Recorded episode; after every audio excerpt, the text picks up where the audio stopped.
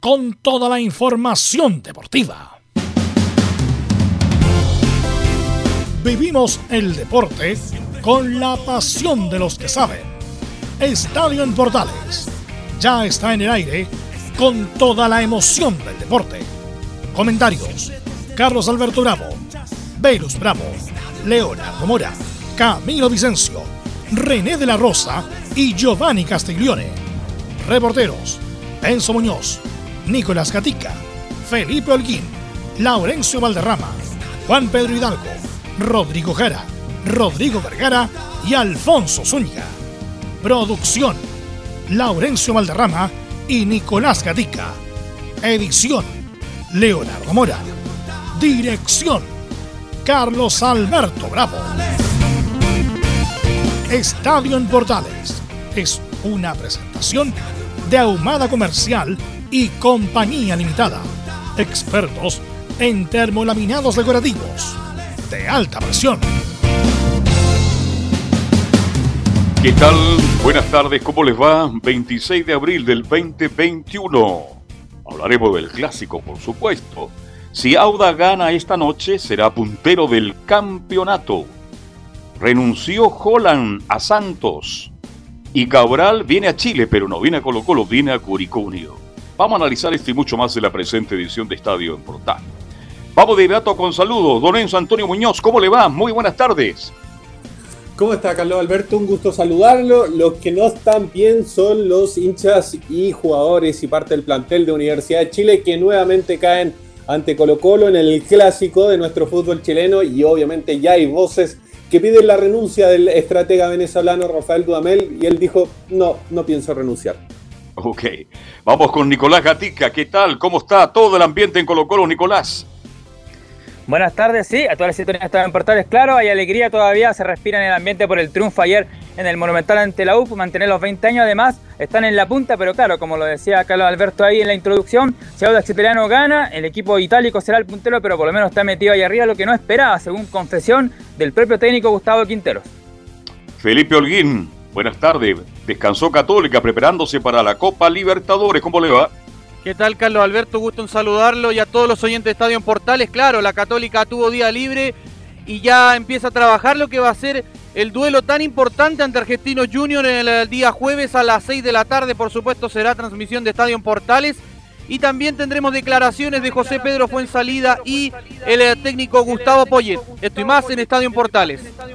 Ok, será rato de Cristian Frey, el bombero. Bien, vamos de inmediato con las colonias. ¿Qué pasa, Laurencio Valderrama, con las colonias, con Audax Palestina, Unión Española? Buenas tardes. Hola, ¿qué tal? Buenas tardes, don Carlos Alberto, para usted y para todos quienes nos escuchan en Estadio en Portales. Vamos en, en orden cronológico, primero con el empate de la Unión Española 0-0 ante la Serena, cuatro fechas sin ganar el equipo de Jorge Pelicer, que sigue muy cuestionado en la dirigencia hispana. Y por otro lado, uno que la está pasando bien como Autas, que si gana el día, como bien lo decían ustedes, este será el nuevo puntero del campeonato. Obviamente tendremos la palabra de Jorge Pelicer y de Pablo Vitamina Sánchez. ¿Estimas? Ok, muchas gracias. Vamos a Curicó. Rodrigo Jara, ¿cómo está usted? Buenas tardes. ¿Qué tal, Velus, Carlos, Leonardo, compañeros? Saludo cordial en esta edición de día lunes de Estadio en Portales. Les vamos a contar de la actualidad de Curicó Unido y también las palabras de Martín Palermo luego de la situación del empate frente a Everton de Viña del Mar en el partido que les contamos el viernes en el estadio La Granja. Vamos a escuchar a Martín Palermo hablando de la situación de los delanteros del cuadro albirrojo que aún no marcan lo que para un atacante señero como Martín Palermo, como fue clave en la historia de los delanteros del continente, también es una preocupación importante que tomar en cuenta.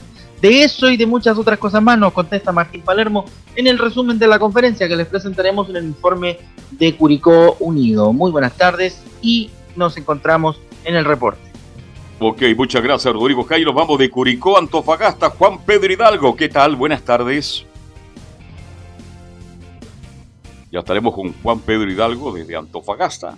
Nos va a contar todo. ¿Qué tal, Carlos Alberto? Abrazo tremendo, saludos, buenas tardes. Claramente para hablar de Deportes Antofagasta, que, que jugó el día sábado, volvió a ganar lo que se destaca por parte del técnico de la escuadra del CA, que eh, necesitaba ganar en condición de local. Costoso, se con un penal casi el último minuto. Deportes Antofagasta vuelve a sumar unidades acá en el estadio regional. Vamos a escuchar el análisis del técnico de Deportes Antofagasta, también arquero arquero del CA, que fue la figura también de este partido, acá que se jugó en el estadio regional, la victoria de los Pumas nuevamente de local, 2 eh, a 1 frente a la escuadra de Cobresal.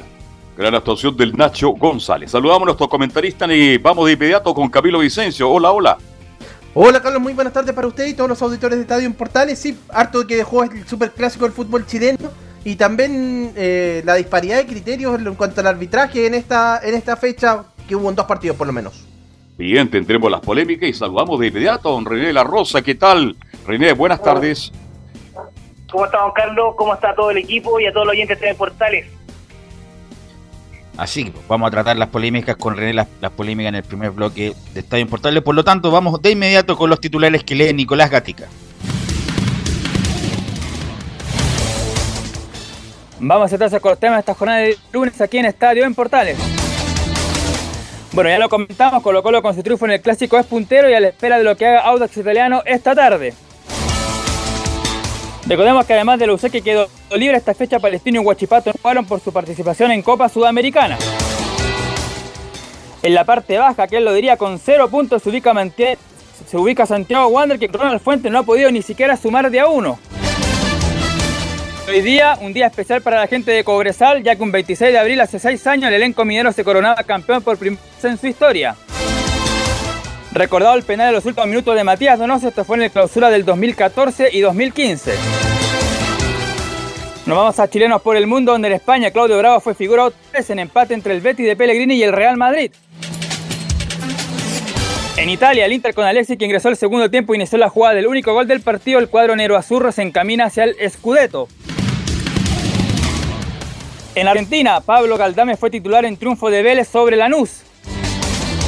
En River, Pablo Díaz, que casi marca un gol de cabeza, fue titular en derrota ante el mismo San Lorenzo, que había sido sorprendido en la semana por Huachipato.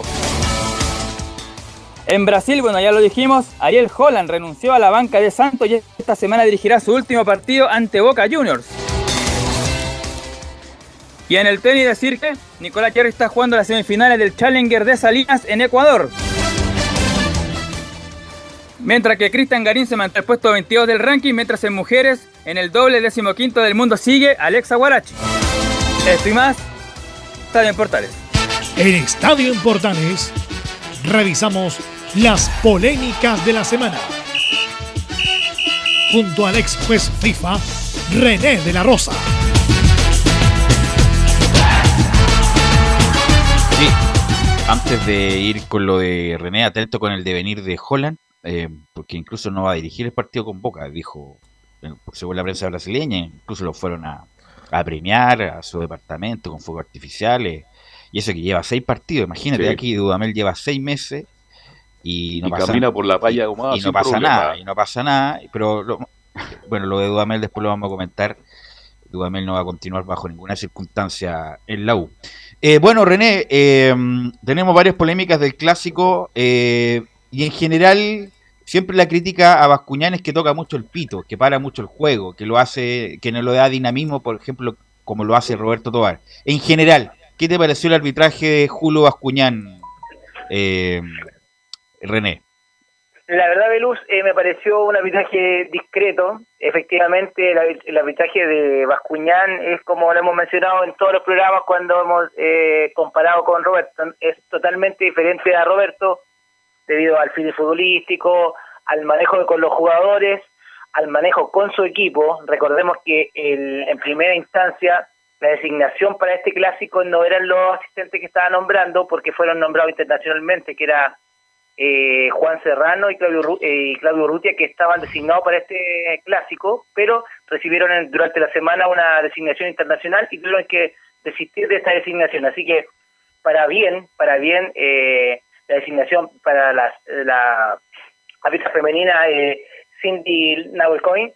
Eh, anduvo bien, ¿eh? ella anduvo bien. muy bien. Ella anduvo bien, no tuvo problemas. Eso, eso que quería mencionar que es, es Nahuel no es Nahuel Coin, como menciono yo. Eh, así que eh, anduvo muy Hágale bien. caso a su mí, novia. eh, siempre demostró mucha concentración, eh, nunca demostró una cara de, de, de, eh, de tener alguna duda en sus sanciones, así que una personalidad la cual me, me gustó bastante. En la, en la- en la imagen se ve una persona segura de lo que está haciendo, conjuntamente eh, eh, haya marcado bien o haya marcado mal, porque hay una jugada, la jugada del gol que yo me parece que está fuera de juego, pero está muy cerca de lo, de lo fuera de juego, muy muy difícil para el asistente, siempre lo que está más cerca a los jugadores, porque le tapan la visual y por eso hay que hay que tener técnica. ¿Sabes lo que me llamó la. René, ¿sabes lo que me llamó la atención? A lo mejor no tiene nada que ver, pero ella siempre estaba en movimiento. Ella siempre estaba como saltando en movimiento. No, no, no estaba nunca parada, a pesar de que guarda línea, uno que tiene, tiene que seguir la pelota y la línea del último hombre. Pero ella siempre estaba en movimiento justamente para reaccionar en caso de cualquier movimiento. ¿ah? Me, pare- me pareció bien ella. Sí, eh, hay que recordar que eh, el fútbol en sí de primera división es muy rápido, es muy eh, tiene unos contraataques los cuales son muy fulminantes y bueno, y para eso mismo ella se mantiene activa en el sentido que no la vaya a pegar, como se puede decir, puede ser un hombre, en este caso fue a, ella con, la reacción, esa eh, velocidad de reacción, eso es lo que eh, trabaja muy bien y eso anduvo muy bien y de verdad que me alegro mucho porque ya es una historia, ya es historia que una mujer ya estuvo en un clásico y motive también a, a las damas que vienen de abajo también, los que van a estudiar, las que quieren estudiar o las que ya están a un nivel que la cual puede y demuestran que pueden estar en un clásico. Bueno, y lo de Acuñán, como decías, que, bueno, yo creo que las decisiones en general estuvo bien, después la vamos a analizar eh, detalladamente, pero en general su estilo de arbitraje es como de los estilos antiguos, mu- mucho corta jugada. Sí, eh, a ver, eh, es un arbitraje preventivo más que dejar jugar como el de, de Roberto. Por eso siempre yo comparo con Roberto y porque son los dos referentes los cuales siempre hemos mencionado acá en, en la radio, que lamentablemente para para beneficio del fútbol chileno hay solamente dos árbitros los cuales pueden representar internacionalmente, que es Tobar, que lo ha demostrado con crece, y Bascuñán, que viene de segundo, pero lamentablemente con los demás eh, FIFA, que hemos mencionado en el programa anteriores, no han sido de la altura para un clásico. Y vuelvo a repetir, hay muchos que vienen que arbitrando que son de primera división, llevan poca experiencia, pero yo creo que están capacitados, pero por la, por, eh, la comisión actual eh, no, o cualquier comisión no va a, quemar a nadie en el sentido de perjudicar por un arbitraje bueno o malo en un clásico. Así al final eh, yo creo que por ahí va, pero es sí, el, el arbitraje de, de Julio siempre es preventivo, es como que está esperando la falta, pero ayer yo con la expulsión eh, que vamos a hablar ahora más adelante, eh, yo creo que lo pilló muy bien ubicado, así que estoy con él. Bueno, vamos con la primera jugada, René. Eh, jugada entre Costa y Arias. El- le gana el quien vive Costa. Después vamos a analizar el porqué. Eh, y va, llega por el sector izquierdo, el lado sur del Estadio Monumental. Espera a Moya, lo engancha y Moya toca con la mano la pelota. Toca con la mano. Entonces te quiero preguntar. ¿Fue mano de Moya? Primera pregunta. Y segunda pregunta, ¿estuvo bien anulado por anular la jugada anterior que fue falta de Costa Arias? Por favor, René. Sí, mencionarte que para mí, y con el criterio que ahora se está utilizando, recordemos que ahora va a cambiar, en ahora próximos meses va a cambiar la regla también con la mano no ahora vamos a tener la posibilidad los árbitros, y me considero árbitro, por eso lo estoy diciendo que vamos a tener la posibilidad de evaluar, de ser criterioso a través de, de esa mano. Para mí esa mano es una mano la cual fue en forma natural, no fue con una, no amplió su volumen, así que para mí no era penal, no era penal. Perfecto, Bien, es cierto, perfecto. con el balón, pero el balón fue en este caso a la mano y no la mano al balón. Aunque sea, eh, aunque se haya jugado su opción este el defensor con barrerse, pero como te digo, no tiene ninguna intención y, y para y para eh, agregar un detalle más, el delantero persiste con el balón, sigue con el balón, a eso a eso me refiero. Eh, que el, el mismo jugador que atacante vio que no tenía la intención de tomarla con la mano porque después la perdió o pateó mal o la hace al tiro esquina, pegó en el palo, ¿no? Pero el mismo después, la opción que era acusar que fue mano, pero en sí, en la, en- la acción de la jugada, que siguió jugando. Y con referente a la falta anterior, correctamente fue sancionada. Recordemos que si hay una falta antes de, en este caso, de esa mano, el penal, si hubiese sido mano real hubiese ampliado su volumen y era penal, se anula el penal, se, eh, en este caso, si es una mano grotesca, se puede sancionar con eh, la forma disciplinaria, pero se sanciona la falta anterior, porque supuestamente de esa falta anterior, la que sancionó Julio a través del VAR, porque no la sancionó él, eh, todo está viciado para adelante, pero todo lo que sea disciplinario, por ejemplo, si en esa jugada del penal, el de, voy a inventar cosas, voy a inventar cosas pintadas, se para, le pega un combo, ya lo expulso, pero igualmente no se cobra el penal, se sanciona la falta anterior.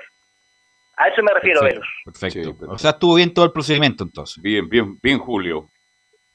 Sí, bien Julio en ese aspecto, viene el VAR que estaba Juan Lara en, el VAR, como así que para no ser FIFA y Julio lo, lo, escuchó y sacó todas las deducciones y bien, bien, bien el equipo. E, es, eso es el trabajo en equipo, el cual, eh, si es cierto, fue en un tiempo también razonable, no fue así muy extenso. Bueno, sí, no, estuvo bien, nada que decir, estuvo muy bien ahí tanto lo, lo, lo, del VAR como la cuaterna respecto a esa jugada. La otra jugada, bueno, hay una, una jugada de Gutiérrez que le ponen amarilla al principio, a lo mejor por inexperiencia al jugador Gutiérrez, es muy buen jugador, y después hay una hay un foul que le hace a Aranguis, que todo la gente de la U pedía doble amarilla. Eh, era más bien la segunda amarilla, obviamente dos amarillas rojas. ¿Tuvo bien en no ponerle esa segunda amarilla eh, porque fue parte jugada de fútbol o, pudo haberle puesto amarilla, René? No, no, pero no estoy de acuerdo. Eh, con eso yo creo que este jugador es, efectivamente es un buen jugador, el cual está con toda la ansia, tú mismo lo dices, que está con toda la fuerza, quiere hacerlo bien. La primera amonestación se ve claramente a través de la imagen, cuando le saca el botín y como que lo, lo pisa, no es como, lo pisa y le saca el botín de, la parte de un costado de, de, su pie. Correcta amonestación. Después se repitió, igual no siguió, siguió con la misma con la misma fuerza y correspondía para mí, para mi gusto, para la evaluación que yo vi, para la jugada, con todo cómo salió el jugador, era su segunda amonestación y de ese jugador debería haber sido expulsado para mí a lo mejor es como los clásicos son diferentes, los clásicos siempre tienen algo que, se puede aguantar, algo, pero en este caso para mí hubiese sido correctamente la expulsión y con eso no estoy con Julio. Ya, perfecto. O sea, era segunda amarilla y por lo tanto expulsión de este jugador Gutiérrez, que es muy buen jugador, eh, pero obviamente a lo mejor la, el debut también tenía más energía de lo que debería haber ponderado, pero buen jugador y mereció la, la segunda amarilla. Ahora, lo que no cabe duda es la jugada de Suazo. Eh, René va arriba, justamente había tenido un altercado con Gonzalo Espinosa en la jugada anterior, como que tenían pica, típico de pichanga de barrio, y la, jugada siguiente va con el codazo, ni siquiera con el brazo, va con el codo, por lo tanto estuvo muy bien Bascuñán al expulsarlo en el acto. Claro, esa, esa es la jugada, típica jugada, lo que mencioné yo con anterioridad a mi comentario, que Julio lo pilló eh, lo pilló bien ubicado. Para que andar con cosas fue una jugada a corta distancia la cual se podía evaluar bien. La segunda, efectivamente, Espinosa era. Yo tenía miedo de. Yo lo comenté con Vicky. Eh, que ¿Quién es, disculpa, ¿quién es, ¿quién es Vicky? Para la, para la gente que no está escuchando, ¿quién es Vicky y René? Y mi bolola, y también es ah, árbitro, por eso eh, comentamos. Ah. Eh, la gente, la gente tiene derecho a saber. y también estaba con ansia de, ver a, su compañera también en un debut tan importante como un clásico. Perfecto. Y en las parejitas que siempre se forman en los clásicos típicos que antiguos. Ahora eh, estábamos hablando que también que en los equipos estaban muy eh, muy poco llamativos en el sentido que había muchos referentes los cuales se podían destacar. Pero Espinosa era uno de la U y bueno, yo decía que se iba a topar con eh, Falcón y iba a sacar tipo, pero no, no fue así. Falcón venía de un, de un castigo, así que yo creo que también se cuidó. Y con referente a, a la jugada en sí, había una jugada con la anterioridad de esa y, efectivamente, como dices tú, en el barrio o en las ligas, el desquite. Y efectivamente Suazo utilizó, ese es un, era un, eh, su, el codazo es como un arma, para eh, lo evalúa como arma en este caso, y no como una ampliación de su juego o para ganar el cabezazo, así que lo utilizó como una arma y para eso es tarjeta roja, sea despacio, sea fuerte, sea lo ideal es que no dañara al rival, pero en este caso fue con la clara intención de dañar a, su rival y yo, yo y también destaco a Espinosa que no reaccionó tampoco, así que porque sabía que se puede venir. Así que correctamente expulsado y lamentablemente por Suazo, eh, que no tampoco es un jugador que esté malintencionado, pero eh, entró con más fuerza y fue con el desquite, así que correctamente expulsión y vuelvo a destacar que estaba muy bien ubicado Julio Bascuñán. Así es. Eh, ¿Alguna otra jugada? Yo creo que eso es como lo más importante. En general no, tuvo problema. Sin condenar, Mm. sin condenar ni, ni favorecer, eh, yo quedé con la duda, con la duda en el gol de Colo Colo eh, de la posición de, de, de- vuelvo a repetir, es una jugada muy difícil para el asistente en este caso, eh, cuando está el jugador que está supuestamente, yo por eso digo, no, no lo he puesto a, repet- a ver- a ver, pero en el partido me pareció fuera de juego. Eh, por sacar ventaja de su posición, a, eso me refiero, estaba muy cerca del asistente y esas son las jugadas más difíciles porque le, le obstruye la visión con el penúltimo defensor. Así que de, eso lo único que yo podría sacar que, podría haberse estudiado, pero ya eh, está hecho, fue un buen trabajo en equipo, destaco también, vuelvo a repetir, el, el equipo que con una con una dama en, en su equipo, de- destaco también que de- después de tanto tiempo que va a ser historia también una mujer en, en un clásico, así que y se va viendo. Yo eh, después tuve la oportunidad de ver los partidos internacionales como en Argentina, en Europa, y ya están incorporando mucho más a la mujer, así que bien, bien me parece para que lo, nosotros como jugadores, me incluyo también, como jugador, eh, vamos eh, viendo otra visión, otro respeto hacia el rival y eh, más hacia el juez. Entonces quiere decir que pronto veremos a su polola Vicky dirigiendo algunos de estos eventos importantes. Pero, ¿sabes lo que no me gusta de Bascuñán a mí? El diálogo, perdón, eh, René, el diálogo permanente. Conversa mucho en el partido. Para mucho la jugada y empieza con diálogo. No, no me gusta ese aspecto, pero yo estoy de acuerdo con ustedes. Yo creo que ayer fue correcto el arbitraje, fue correcto. Sí, don Carlos, eh, pero usted tiene más experiencia que yo, no voy a decir ni por edad, ni yo voy a decir por más años trabajando en, la, en radio. Eh, ya no son los clásicos como veíamos antes, los clásicos que estamos esperando, eh, eh, siempre con, con algo así como, no estoy hablando de violencia, no estoy hablando de juego brusco grave, no, estoy viendo como, como el sabor a- al clásico, cuando un árbitro sabía que cobro esto, no lo cobro, se puede Bueno, es que el- público, no René, partido normal, ya no es. El público incide mucho, sin público, obviamente que el público también es una presión y sin público, obviamente que cambia el escenario, no solamente en Chile, en todas las partes del mundo ha cambiado sin público. Sí, por supuesto, eh, y es bastante, eh, es como un entrenamiento, lo que se ha mencionado también, es como un partido de entrenamiento, pero eso no le quita Sí. tampoco al equipo arbitral ni, ni a los jueces que están arbitrando el campeonato nacional o, o en copas. Eh, igual hay que estar concentrado porque si bien es cierto, no hay gente en el público, no hay no hay gente en el estadio, no el público no está la presión, el grito, pero hay más ojos mirando a través de la televisión, así que también afecta bastante. Es una jugada que eh, recordemos que uno en, en cámara rápida o en el mismo momento, en instante de, de jugada en vivo, no puede ver un pisotón, pero a través de la cámara eh, se ve que es un pisotón de un puerto de una casa y me dice eh, amerita de expulsión. Así que en esas cosas hay que estar más concentrado y lo ideal es que salga de primera, que no se lo diga el VAR. Así que eh, hay que estar más concentrado sin público, yo creo que es, es más concentración.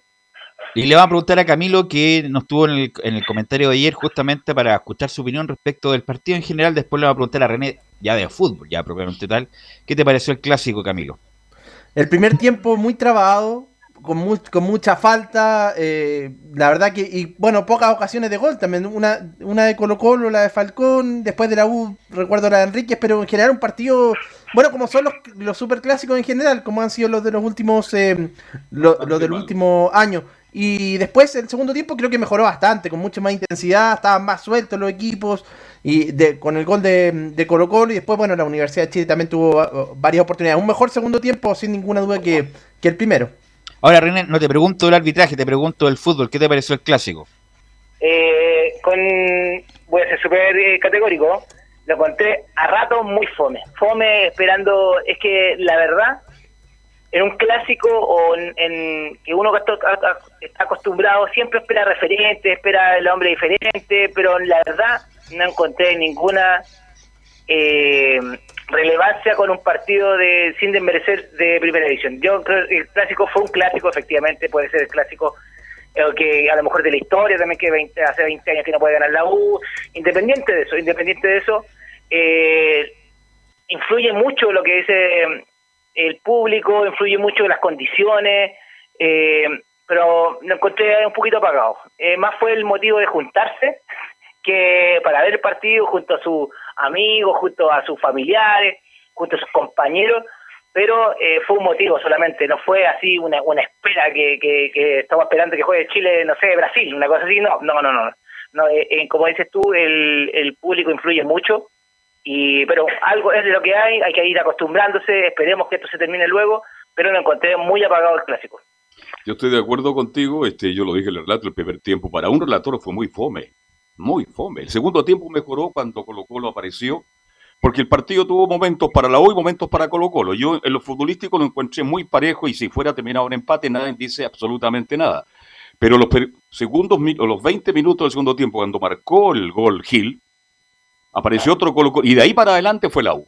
Entonces ahí hubo emoción, la U tuvo tres ocasiones claras de empatar, pero yo hace mucho tiempo que no tengo la suerte de relatar un buen clásico, ¿ve? futbolísticamente no, el 3-2 el 3-2 de Monumental cuando sacó el pared, ese fue buen clásico, con público, fue el 2019. Fue buen, fue bueno. otro clásico como este que gol, gol al último minuto, gol al último minuto, gol de pared histórico, la U había jugado bien, incluso lo debió haber ganado, pero bueno. Bueno, respecto al partido probablemente tal, vamos a ir inmediatamente con el informe de Nicolás Gatica. Eh, los partidos tienen su oportunidad, tienen su momento. La U neutralizó Colo Colo bien el primer tiempo, pero con muy poca audacia. Ese es el punto. La U se atrevió. El caso de la U puede perder o ganar, pero por lo menos muestra un poco de audacia. Eran 20 años, 20 años, por lo tanto la responsabilidad mayor era de la U de ir a buscar un poco más. Con Tomás Rodríguez, la verdad, y que fue irresoluto totalmente, que no ganó prácticamente un duelo, solamente uno, donde ahí tuvo una chance de gol pero la responsabilidad mayor la tenía la U porque eran 20 años, neutralizó bien a Colo Colo, el primer tiempo Colo Colo prácticamente no apareció, a pesar de que tuvo dos llegadas claras, la de Costa, la de, por la de Morales y la del cabezazo de, de, Falcón, Pero la U no tuvo juego, solamente neutralizó, se dedicó a correr eh, Enrique el lateral roja y eh, Rodríguez al lateral, eh, este muchacho Suazo. Eh, y el segundo tiempo, cuando estaba la cuestión pareja, había que tener un poco más de audacia. Eh, Tomás Rodríguez no ganó nunca el duelo, entró tarde, encuentro yo Luján, que Luján inmediatamente te hace algo, distinto. Eh, lo mismo que entró Aranguis tarde también para hacer algo distinto. Eh, Cañete, eh, hay que jugar para Cañete. Si tiene que estar respaldado Cañete para que pueda jugar, lamentablemente no. Lo tiene un volante que lo. ¿ah? No anduvo. Es cosa. Hay que pasarle la pelota a Cañete. Si no, es, no, no saltarse Cañete, no saltarse el campo como se dice regularmente. Pero aquí la falta de audacia del DT. 20 años, estaba con el freno mano, pero puesto. Eh, no lo fue a buscar. y eso es lo que le duele al hincha de la U en general, en el sentido de. Incluso ya era preferible que lo Colo Colo nos ganara 4-0, pero buscando nosotros el arco contrario. La U cuando le hacen el gol. Ahí reacciona. Por amor propio, por punto honor, va a buscar el empate que lo tuvo muy cerca con el cabezazo de Carrasco, que si de cambiarle el palo era gol de la U. Pero ¿por qué la U tiene que reaccionar a ese momento para ir a buscar el gol? Y ese es la, el reproche, el máximo reproche, no solamente ahora, en este partido, sino que desde que llegó Dudamel. Y yo lo he dicho, y no, no es por tirarme bombo, pero dije que este muchacho Dudamel no debe haber llegado nunca a la U, nunca tuvo calificación alguna para haber llegado a la U este muchacho, porque lo dije con toda su trayectoria, tanto en Venezuela como en el Atlético Mineiro, no, no tiene los dedos para el piano para elegir un equipo grande y lamentablemente, desafortunadamente, para la U se ha notado en todo este, en todo este periodo. Eh, y Colo Colo, bueno, por eso tiene que ver una cosa con la otra. Tiene que ver con la aptitud de la U, que le permitió a Colo Colo en, un contragolpe, en una muy buena jugada, que la largan, me parece que es Jason Rojas que tira el justamente el... Falcón. Falcón, Falcón, y hace una muy buena jugada volados. Lamentablemente ahí se la, se la come, como se dice, Carrasco. Muy bien Costa, que lo dijimos en la transmisión. Para, mí el mejor. Para fui de los mejores de Colo Colo alarga para atrás a Gil y Gil que mejora, mejora el segundo tiempo mucho y hace ahí el y ahí Espinosa por andar preocupado de otras cosas no llega justamente al cruce. Eh, y ahí el Colo Colo empezó a manejar un poco más la pelota porque tuvo más espacio tuvo más espacio mucha mucha refriega. Eh, me quedo con Gil me quedo con Costa me quedo con Volados a pesar de la lesión. Eh, el otro lado. Yo me quedo con los dos muchachos jóvenes. ah, y Gutiérrez. Y con eso digo yo. y Gutiérrez. Ayer intercambiamos. Gutiérrez es un muy buen jugador. El problema es la estatura. A lo mejor va a jugar muy bien a nivel de Colo-Colo. A lo mejor puede tener un paso por River Plate, por, por decir algo, Boca, Brasil, qué sé yo. Pero los grandes, los, en Europa, todos los centrales miden arriba de metro noventa. Y es el único problema a lo mejor de que va a tener Gutiérrez como lo va a tener Pablo Díaz también. Que Pablo Díaz tiene nivel perfecto para jugar en Europa. Pero como es chico, no, no juegan. No, no, los, todos los centrales parten de metro 85, metro 90 para arriba en Europa. Fíjense. Y me pone el ejemplo de Medel, pero Medel es una, una, una excepción. Es una excepción, claro. Así que no, pero muchacho Gutiérrez muy buena, más zurdo. A, más zurdo. ¿Y, Rojas? A más zurdo, eh, los, hay pocos zurdos. Hago una pregunta al panel. ¿Por qué Colo Colo se atrevió a jugar con Gutiérrez y Rojas y la 1 quiso jugar con Contreras? Porque no tenía más, no tenía más Colo Colo. Bueno, puede ser esa razón, pero ¿por qué Edudamel? Pero son cosas distintas. Gutiérrez. Por lo menos se atrevió Colo Colo, jugó con jóvenes y rindieron. Cosas distintas. Yo creo Morales, perdón, Morales no, es más que Morales. No estaba, yo creo que Morales no estaba este partido. ¿No estaba, dice no, No estaba. Y Contreras tampoco. Es una edición técnica. Entonces, es la pregunta que yo, y se están haciendo los hinchas de la U en este minuto. bueno, pero, después de un clásico se dice pero no va por ahí el resultado. Pero yo pienso que definitivamente la U no se atrevió y cuando se atrevió llegó al arco y convirtió a Cortés en otra de la figura de Colo Colo. Si tuvo tres tapadones, tremendo el, meta de Colo Colo. un tapador. Como que, y, esa bota que pasó, que sacó al costado. No, pero tapó, el, el, tapó el de Carrasco el de, Carrasco. Y otros pasaron por fuera, pasaron por el lado, pero no hubo El remate de Luján.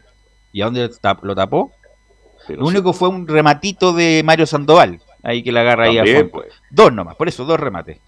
Pero así que vamos con, con el camarín ganador, Nicolás Gatica, Colo Colo, que, insisto. Oye, ¿está René todavía o no? Sí, pues lo, no, no, todavía no lo vamos a despedir a René, se le va a preguntar más cosas a René respecto a Colo Colo, porque Colo Colo lo dijimos ayer, con lo que tiene, tiene la obligación de pelear y tiene con qué pelear eh, Nicolás Gatica. Sí, exactamente, como lo decíamos nosotros, los titulares en Colo Colo hay felicidad, por supuesto, por este triunfo, por estar primero, mantener la paternidad sobre los 20 años sin perder en el Monumental, también el tiempo que lleva sin perder en total, en general, cuando fue la última derrota el año 2013, ahí con ese gol el último minuto de Charles Arangui, y otra cosa también para estar feliz, por supuesto, el, la ubicación donde está en la tabla, la punta que tiene hasta el momento el equipo de Colo Colo al esperar lo que haga esta noche Audax Italiano, que vamos a escuchar justamente al técnico Gustavo Quinteros, quien se muestra sorprendido y dice, no pensamos que tan rápido íbamos a estar en la parte alta, porque claro, viendo cómo fue el torneo pasado que se peleó hasta el último por no descender, ese partido ante la U de Conce y ahora está en la parte alta, algo que por supuesto se fue súper rápido, pero claro, no todo es felicidad, la otra es la desazón un poco de Gabriel Suazo, que fue expulsado del partido de frente a la Universidad de Chile. Quizás para muchos hinchas de Colo Colo es una buena noticia, porque muchos resistían a, Gabriel Suazo y ahora que va a ser expulsado y seguramente como fue roja directa pueden ser dos partidos quizás, así que ahí también eh, en ese sentido, pero claro, Suazo habló en su red social y dijo lo siguiente, lamento lo de la expulsión, pero yo jamás vi al jugador rival y jamás fue mi intención pegarle. Yo no soy ese tipo de jugadores, pero lo importante es el esfuerzo de todo este equipo. Así que ahí... No había, visto, no había visto la imagen, parece el señor Suazo, ¿no? Pero si la imagen cuando se repite en cámara lenta se ve, va en busca del rostro de Espinosa, va con la intención de cámara lenta, cámara lenta y cámara rápida era expulsión. Totalmente. que, vea la imagen Suazo, Nicolás Gatico, usted que habla con él. No, no, si eso fue una publicación en las redes sociales, estas típicas que hacen los jugadores cuando Maxi Falcón otra vez fue expulsado torpemente con la Católica, habló, habló después otra vez de un video, después Matías Cedillo cuando también fue torpemente expulsado ante O'Higgins también habló, así que obviamente también hizo su, su evaluación ahí. Obviamente se sabe que la, expulsión fue clara, contundente y como dije, pueden ser dos partidos, dos fechas de castigo por haber sido roja directa del partido. Pero otra cosa también negativa, las lesiones, la de Martín Rodríguez que estaba entre algodones, jugó el partido, lo mantuvo mucho más de la cuenta Gustavo Quintero y se salió finalmente lesionado. De hecho, se dice que podría estar ni siquiera una semana más de una semana fuera de las canchas por, por esta lesión que tiene Martín Rodríguez, el número 14. Que no hizo un buen partido, ¿ah? pero tiene sus cosas interesantes. No, pero se notaba que está lesionado. Técnicamente es un buen jugador, tiene, lesionado, tiene condiciones, pero ayer no, por la lesión tal vez no se le vio como en otras ocasiones Camilo Marcelo. No, no pudo marcar ayer. De, hecho, quedó lesionado en, la, en el primer tiempo, en una jugada que le comete, me parece, no sé si Andía, creo que fue. Y después ya el segundo tiempo, bueno, ya tuvo que salir. Así que no, no estuvo en su mejor versión Martín Rodríguez. Bueno, comencemos con los jugadores, con el hombre que marcó el único gol del partido, Leonardo del Colo Gil, que ya había notado ante la Católica, ahora lo hizo ante la U, clasiquero, ahí el hombre, el volante del cuadro chileno de Colo Colo. La primera vamos a escuchar de Leonardo Gil el cambio que hubo entre un tiempo y otro. Leonardo Gil. La verdad que el técnico es el que ve todo, ¿no? Por ahí jugaba que uno como jugador no se da cuenta dentro del campo y por ahí estaba tirado muy atrás, después me lo mostró en el entretiempo y bueno, ahí después está la inteligencia de saber lo que te está pidiendo el técnico, después me adelanté unos metros más adelante y bueno, eh, pude asociarme más, estar un poco más participativo en el juego y bueno, gracias a Dios me pude encontrar con, con ese gol, con la buena jugada que hicimos por derecha y bueno, poder eh, ayudar al equipo para poder ganar, ¿no? Y bueno, ahí entonces las declaraciones del Colo Gil. Otro que vamos a escuchar, al Peluca Falcón, que, que estuvo después de harto, de harto tiempo, prácticamente un mes y medio fuera de las canchas por esta expulsión frente a la Católica, se tuvo que perder cuatro fechas en el campeonato, volvió ahí en el clásico y justamente la primera de Falcón dice, muy contento, pero sí costó recuperar el ritmo. Muy contento por todo el equipo, como decía Leonardo, yo creo que no merecíamos esto y no merecemos más porque trabajamos día a día con humildad. Y bueno, lo que decís vos después de un mes y pico, el ritmo se sintió un poco, pero bueno, rápidamente me pude meter en el partido y, pudimos sacar el triunfo. Sí, costó, costó, aparte tratábamos de salir y por momentos ellos presionaron bien y no podíamos salir claro, entonces quedamos un poco más largos. Pero bueno, después como te dije, el ritmo del partido lo fui agarrando por suerte y mis compañeros me ayudaron y, bueno, sacamos un buen resultado. Ojalá no saquen a este chico Gutiérrez. Sí, hay que... Este chico Gutiérrez tiene nivel para jugar ahora, por eso el de Morales todavía no lo veo para que juegue titular. Pero este chico Gutiérrez le veo condiciones que juegue sea titular ya. O sea, ¿Y Rojas? Ro- bueno, Rojas es titular hace rato ya. Qué pero, buen jugador. Pero, pero los dos Oye, son- y alto, ¿ah? Tiene un- Este chico Rojas es más alto. Sí. Pero. Pero estos dos muchachos. No, no, no habría por qué, a menos que bajen su nivel drásticamente, no había por qué René, tanto a, a Gutiérrez como a Rojas, sacarlos de la oncena de Colo Colo.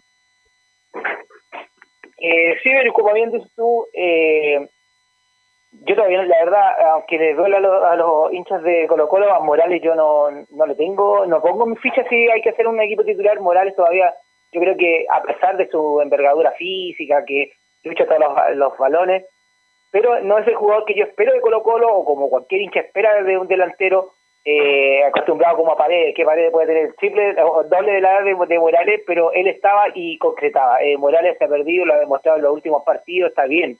Pueden eh, sufrir cosas personales y yo lo lamento bastante porque lo de su mamá. Pero eh, si él está en condiciones y quiere, eh, el entrenador le da toda la, confianza para poder respaldar a su equipo, no, yo creo que no ha cumplido, tiene cierto, ha hecho goles de penal, ha hecho un- unos goles, uno, pero yo, eh, yo creo que como todo hincha de Colo Colo está esperando mucho más de ese jugador y espera un delantero con más, con- con- como referente, a eso es lo que vuelvo a repetir, como la, como que me, que me diga, sí, en realidad va a entrar y vamos a ganar y vamos con todo. Pero lo único que puedo decir que eh, la gente joven que está incorporando Quintero a Colo Colo, eh, yo creo que tiene que eh, el rodaje, falta el rodaje todavía, pero yo creo que va por buen camino, en el sentido que, si bien es cierto, no me está dando los, los resultados, eh, no dan de, un día para otro, pero yo creo que si se mantiene, por ejemplo, un, un, un Colo, un Colo Colo, un equipo estable, uno- un equipo que ya los jugadores después ya se vayan a conocer de memoria y que sepa que va a pasar por la espalda, o que, por ejemplo, el mismo jugador Gil, que, que hizo un buen partido, ¿cuántos partidos se ha estado acomodando? Y muy bien, lo ha demostrado con, con su juego es un jugador en el cual no es malintencionado, se ve que quiere jugar, la lucha, y yo creo que esos son los referentes en los cuales tiene que ir eh, viendo Quintero ser capaz de, aparte de- de mejorar el equipo, de buscar un defensor, probar por un lugar, eh, yo creo que respaldar un solo equipo titular, y yo creo que ahí yo creo, y, y bueno, Rodríguez yo puedo decir que igual ayer se notaba que está bajo rendimiento, así que lamentablemente también es por su lesión, pero como te digo, por el parte joven, Colo Colo joven, yo creo que va por buen camino, pero está en rodaje recién. Y te libero, René. ¿ah? Yo sé que tienes cosas que hacer, así que te libero, René. Muy Sí, amable, como siempre, con las polémicas. Listo, Velus, eh, un saludo a todo el equipo, a, a don Carlos y a todos los oyentes de Estadio Portal y lo estamos escuchando el día miércoles si Dios lo quiere. Ok, gracias, Gracias, René. Muy amable. Nicolás, Nicolás Gatica. Sí, bueno, comencemos a escuchar al técnico Gustavo Quinteros para analizar justamente el tema defensivo, lo de Martín Rodríguez, la lesión y todo eso. La primera justamente lo que se preguntan muchos, ¿qué va a pasar cuando llegue Amor, cuando el plantel está completo? Escuchemos a Quinteros que dice, ¿cuánto le falta a Emiliano Amor para incorporarse al plantel? Le queda todavía días de la primer ciclo de cuarentena y después tiene que estar cinco días más en cuarentena, son 10 días. Así que llegó jueves, para el siguiente lunes, digamos, va a estar. Creo, pero bueno, lo importante es que si nosotros nos mantenemos arriba en el resultado, si los chicos siguen respondiendo como están respondiendo, podemos más adelante, cuando tengamos todo el plantel completo, tener más variantes y más posibilidades porque hoy, hoy, por ejemplo, nos vuelven a cabecear en el área. Tuvimos problemas del partido con Católica, el partido con Cobresal. Hoy nos cabecean en el área, casi nos empatan el partido por un cabezazo. Entonces, nosotros estamos tratando de incorporar un jugador en defensa que, se, como un juego aéreo, que sea capaz de, de ayudar en ese sentido y bueno, si viene Amor y está en condiciones y lo vemos mejor que lo que están jugando, va a tener posibilidad y si no, seguirán jugando los que, los que vienen haciéndolo. Ahí lo respondió, pues ven, si siguen jugando tal cual como lo están haciendo los de ahora, tienen posibilidades de seguir más allá de que Emiliano Amor esté listo, así que hay que verlo, hay que ver cuando se incorpore recién el lunes o martes de la próxima semana ¿sabe la ventaja? y hay que ver la, la condición. ¿Sabe la ventaja de Amor? Ya lo dijo ahí claramente el técnico de Colo Colo, la altura. Juego aéreo, sí. El juego aéreo, sí lo dijo ahí. Varias veces Colo Colo perdió por el juego aéreo porque Falcón tampoco es muy alto, no tiene gran rechazo tampoco, aunque ayer casi convierte un gol de cabeza. Pero si Amor tiene 25 años y mide cuánto, acaso un metro 85. Casi un metro 90. Imagínate, va a ser titular. Va a ser titular indudablemente. Sí, me imagino que no lo traen para sentarlo en la banca. No, pues y, después y de ese, tanto- y eso es lo lamentable, lamentable. oja- Bueno, eso tiene que ver también con los rendimientos de los jugadores, pero si lo traen, lucharon tanto por tener un central, me imagino que no es para dejarlo en la banca, Gatica.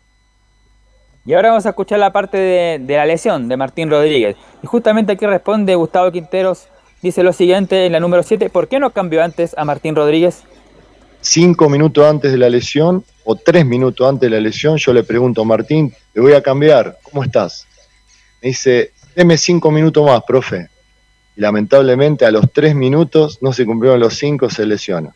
Así que, pero no se lesiona por el golpe que sufrió en el primer tiempo, sino se termina lesionando por la molestia que tenía en la semana. Así que, la verdad que si lo hubiese sacado cuando yo pensé, lo hubiese salvado de la lesión. Pero bueno, él quiso estar cinco minutos más en el campo y lamentablemente le tocó ese, hacer ese esfuerzo, esa pelota larga que se va, que se va fuera del campo y, en ese esfuerzo sintió una molestia en el lugar donde venía con ese problema.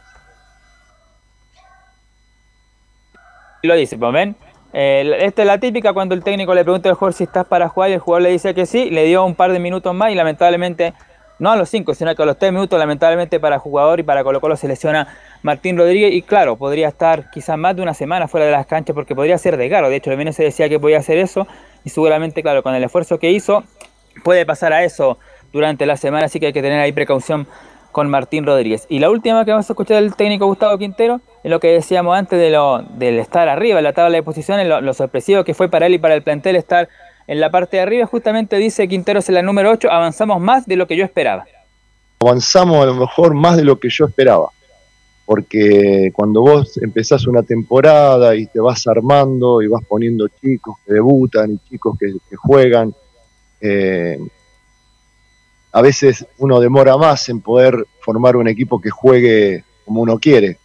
Yo creo que más allá que este primer tiempo de hoy no fue tan bueno, eh, cuando entramos el segundo tiempo marcamos una diferencia y en, y en todo el partido generamos cuatro o cinco situaciones muy claras. Más allá de que no se jugó tan bien con el balón, el equipo genera muchas situaciones de gol. Entonces, eso a mí me deja tranquilo, que tenemos un equipo que más allá de que no tiene por ahí tanta posesión o no elabora tanto, tiene velocidad, tiene dinámica y tiene jugadores que en los duelos eh, ganan mucho. Así que estamos apostando a un juego que nos pueda dar la posibilidad de estar en los primeros lugares. Así que es un premio para los jugadores, por supuesto, estar ahí arriba, ¿no?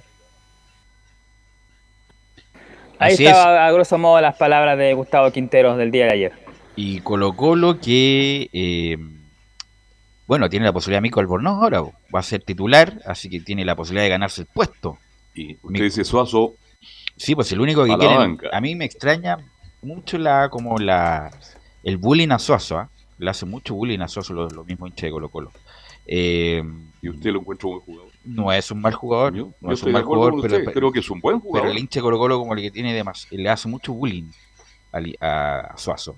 Velus parece Eh, que fue cuando lo tomaron mala cuando jugó mediocampista el año pasado y ahí tuvo, tuvo dio algunos pases malos por ahí no, Sí, no tuvo una buena actuación eso- pero pero no no significa No es para que sea tanto. mal Sí, exactamente Por porque era digo de que todo el equipo Es muy extraño, muy sorprendente que se la tomen con Suazo. ¿Quién se acuerda de Marco Paso en este minuto?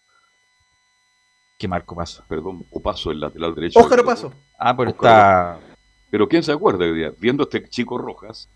Por eso, eso es rendimiento. Entonces Y- le va a costar cuando esté Opaso, el Tortita, le va a costar mucho. Albornoz. Costa va a seguir porque está jugando bien de enganche, aunque no es enganche, pero está jugando bien de enganche. Muy bien. Y le va a faltar a lo mejor el 9 a Colo Colo. el- así como el, ya la, la guinda, la guinda para el equipo.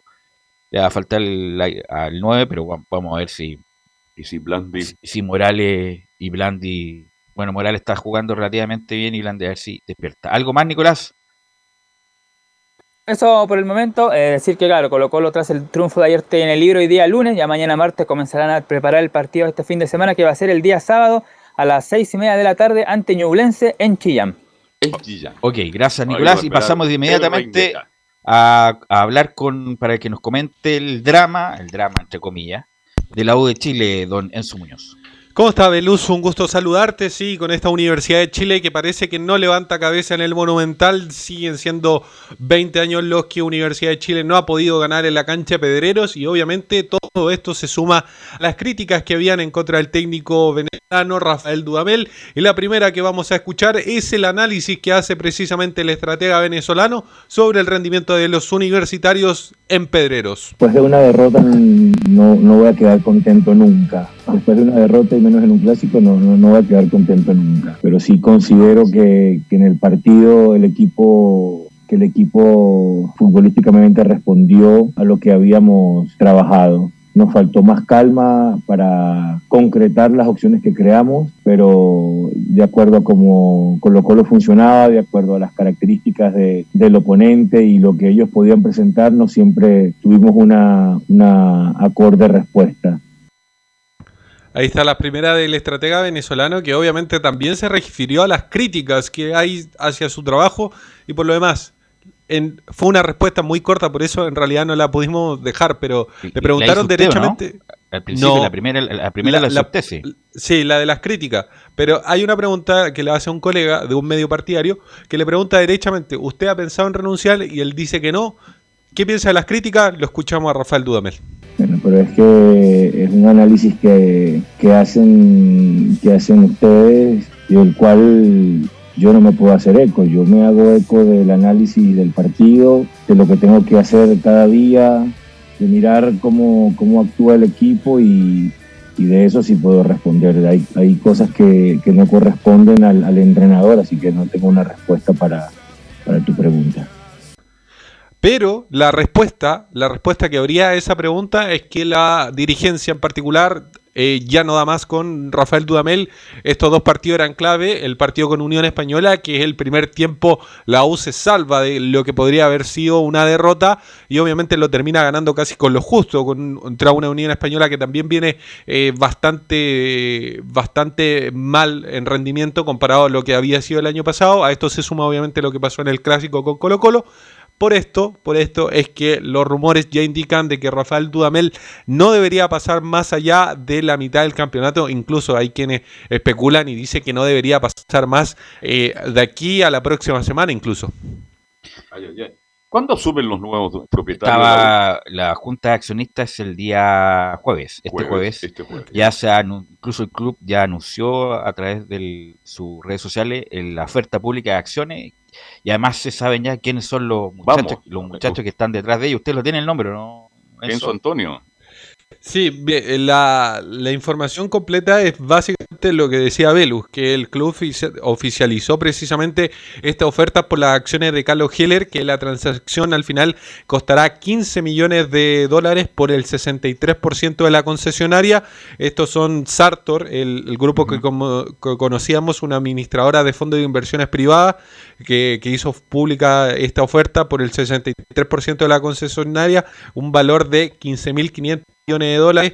Quienes están involucrados en esta, en esta situación, o los nombres, eh, es Michael Varela, Pedro Pablo Larraín, Mary y Oscar Evel Sepúlveda son las personas que están involucradas en esta situación. Le doy que- más nombre, mire, Alfredo Harks, Carlos Larraín, Rodrigo Bustamante, Miguel León y el ideólogo de esto, la cabeza de todo esto es Michael Clark, que es el es este ese sí que es el fanático famoso, Es el fanático fanático uno. de la U.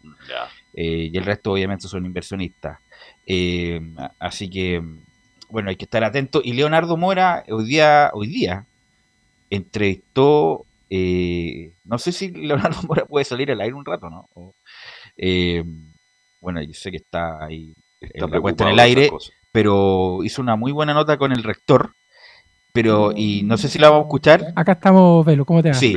¿Cómo le va? Buenas Leo, tardes. eh, cuéntame Sí. el contexto de la nota, por favor. Sí, lo que pasa es que junto a Cristian Álvarez entrevistamos al, al rector Ennio Vivaldi para hablar de la, de la realidad de la Casa de Bello, de la Universidad de Chile. Eh, y entre los temas que tocamos, obviamente, estaba la realidad de las vacunas, la realidad social, y salió también el tema del nuevo canal que se está creando de la Universidad de Chile, el 11.2, para la gente que no lo conoce. Y obviamente el tema de Azul Azul, las reuniones que han tenido Ennio Vivaldi con estos nuevos controladores y también lo que va a pasar esta semana, el día jueves, como tú lo decías recién. Sí, muy buena nota de Leo, eh, por Teniendo la Mañana, ¿no, Leo? Justamente, por Talento de la Mañana, la, nota completa está en Spotify, busca Radio Portales y ahí está publicada la Bueno, entrevista. y obviamente que son buenas palabras del rector, pero igual me queda la sensación de que tiene como poco conocimiento de la génesis, por eso dice, bueno, en las negociaciones estuvo a cargo Robert Tanaum, decano de la época de Derecho, en su momento, eh, y bueno, ahora está Carolina Copo y Andrés Weintraub, el respecto de los directores de la U, pero independiente que no tiene prejuicio, que están conversando, igual me llama la atención como el, el- el- el poco detalle que sabe de- desde el origen de esto. Pero bueno, el punto es que esto se va a hacer, eh, van a llegar nuevos controladores y Dudamel, como lo dije yo hace un buen tiempo, no va, independiente que sea ahora, sea antes del receso, sea 10 días después, no va a continuar en la U Enzo Muñoz, don, el señor Dudamel. Sí, es una situación bastante compleja la situación del, del técnico venezolano. Lo último para terminar sobre el proyecto de Sartor, que como lo decíamos fue oficializado, se estableció que Christian Over seguirá en su cargo como presidente del directorio, ya que su eh, remoción sería una causal de caducidad de la oferta. Es, eso es lo que hace que Christian Over aún continúe en el puesto. Y para terminar con ese tema en particular, hay una estadística que mata completamente a Carlos Heller y es que básicamente durante su administración jamás pudo Universidad de Chile ganarle un clásico a, a Colo Colo dentro de la era Carlos Heller como accionista mayoritario. Mira, Carlos Heller tuvo todas las intenciones, pero parece que se rodeó muy mal. Hicieron todo al revés y gastaron una cantidad de plata impresionante, que con esa cantidad de plata impresionante que se gastó en su momento, bien gestionada, la U debería ser campeón de la Copa Libertadores. Pero no fue, pues, salió todo mal. No obstante, gana dos títulos con Ángel Guillermo Hoyos, Martín Lazarte, también vari- dos Copas Chile, dos títulos locales, una, una Supercopa, pero en atención a todo lo que se esperaba Se esperaba mucho más, de lo de, pero no fue malo. de lo de. Heller. No, fue malo en atención a lo que se gastó. Eh,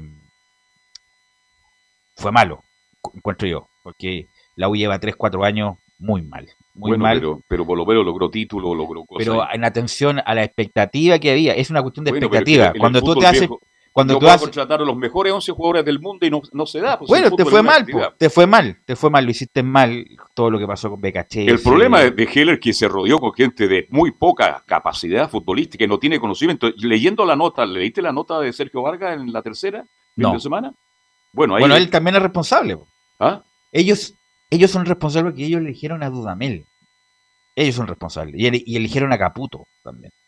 Así que, bueno, bueno, con pocos recursos y faltaron. No, bueno, en fin, me- mira, me cada cual tiene su punto de vista. Yo creo que el único que está fuera, fuera, da la sensación después de leer la nota de Vargas en la tercera, mi estimado Alonso Antonio, es Vargas, ¿no? Claro, es que va a salir mucha gente. Algunos podrían quedarse. El tema de Christian Over es un hecho. Va a seguir sí o sí. Rodrigo Golver es otro que está como en un péndulo que no se sabe en realidad qué va a pasar con él, pero lo más probable es que Sergio Vargas, Conca, Navarrete y todos ellos se vayan junto con, con Carlos Heller de no, Universidad de Chile. Eso se van a ir. Pero yo, insisto, lo de Vargas, yo viéndolo en ESPN, estaba tirando unas láminas de la. Está bien, un, un trabajo coherente. Pero elegiste mal al conductor de ese trabajo, pues viejo. Sacaste a Caputo, que está a las inferiores, para ir al primer equipo, que empezó bien y terminó horrible. Y Dudamel, desde el inicio hasta el fin, ha sido horrible. ¿Y quién eligió eso? ¿Quién llevó a ese- técnico? ¿Quién lo presentó?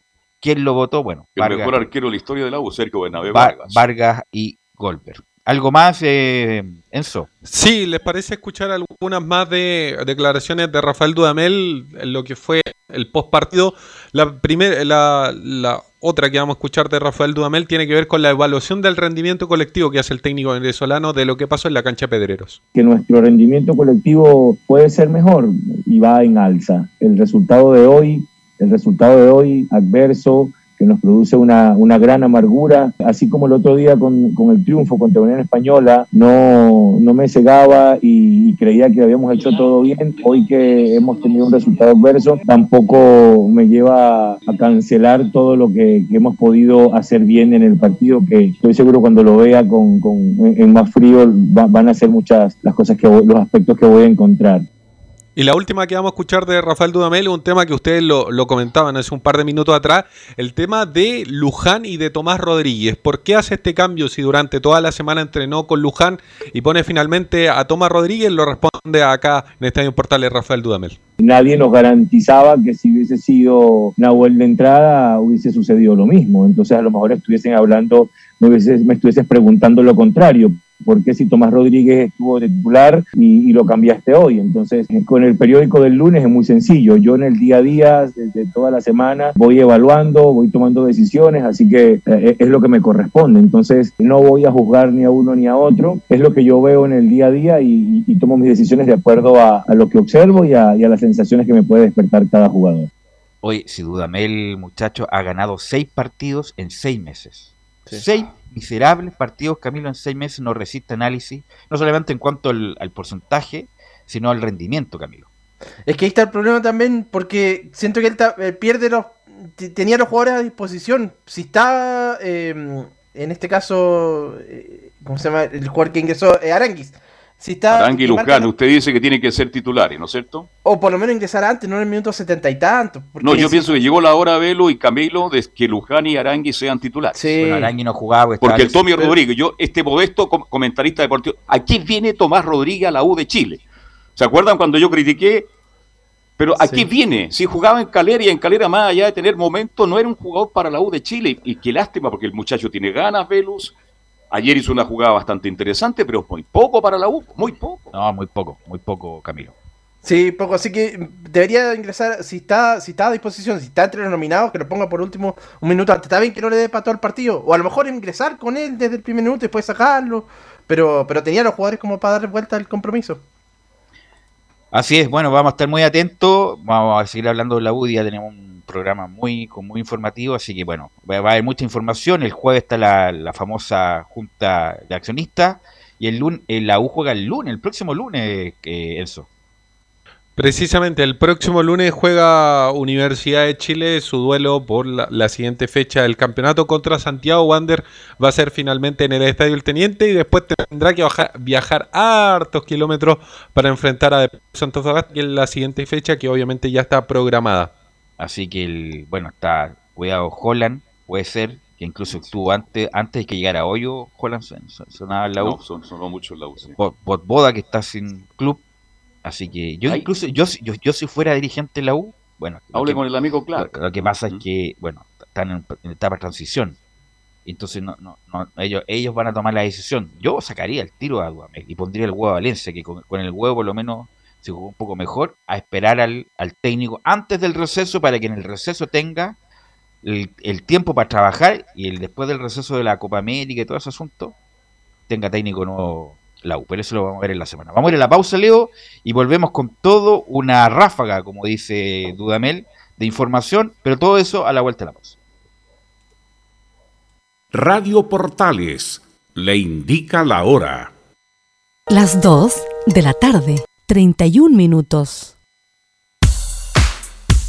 Ahora más que nunca, quédate en casa y disfruta de algo rico sin pagar de más. Somos de la casa, una delicia al paladar. Conoce nuestra variedad de waffles, sándwiches, empanadas de horno y mucho más. Contáctanos vía WhatsApp al más 569 5018 3008. Atendemos todas las tarjetas de crédito y red compra. Infórmate más en nuestras redes sociales, en Instagram y Facebook. Recuerda, somos de la casa, una delicia al paladar. Durante esta emergencia sanitaria, realicemos actividades junto a nuestros niños, niñas y adolescentes. Intentemos solucionar los problemas con diálogo y conversando sobre las emociones que surgen estos días. Que ellos confíen en sus padres o adultos cuidadores puede evitar el consumo de alcohol y otras drogas. Si necesitas ayuda, ingresa a senda.gov.cl o llama al 1412. Senda, Ministerio del Interior, Gobierno de Chile. Visita www.radiosport.cl, el sitio web de la Deportiva de Chile. Programas, noticias, entrevistas y reportajes, podcast, radio online y mucho más. Todo lo que pasa en todos los deportes lo encuentras en www.radiosport.cl. La Deportiva de Chile en Internet. Comercial IAC y Compañía Limitada. La mejor calidad mundial en laminados decorativos. Comercial IAC y Compañía Limitada es Vertec en Chile. San Ignacio 1010, Santa Rosa 1779, Avenida Mata 446 y Portugal 501. Comercial IAC y Compañía Limitada es Vertec en Chile. Desde todo Chile. Desde todo Chile. Y para todo Chile. Todo. Portales Digital está en todas partes. www.radioportales.cl Un acercamiento electrónico a todo lo que pasa en el fútbol. Escuchas Estadio en Portales en su edición central. La primera de Chile, uniendo al país de norte a sur.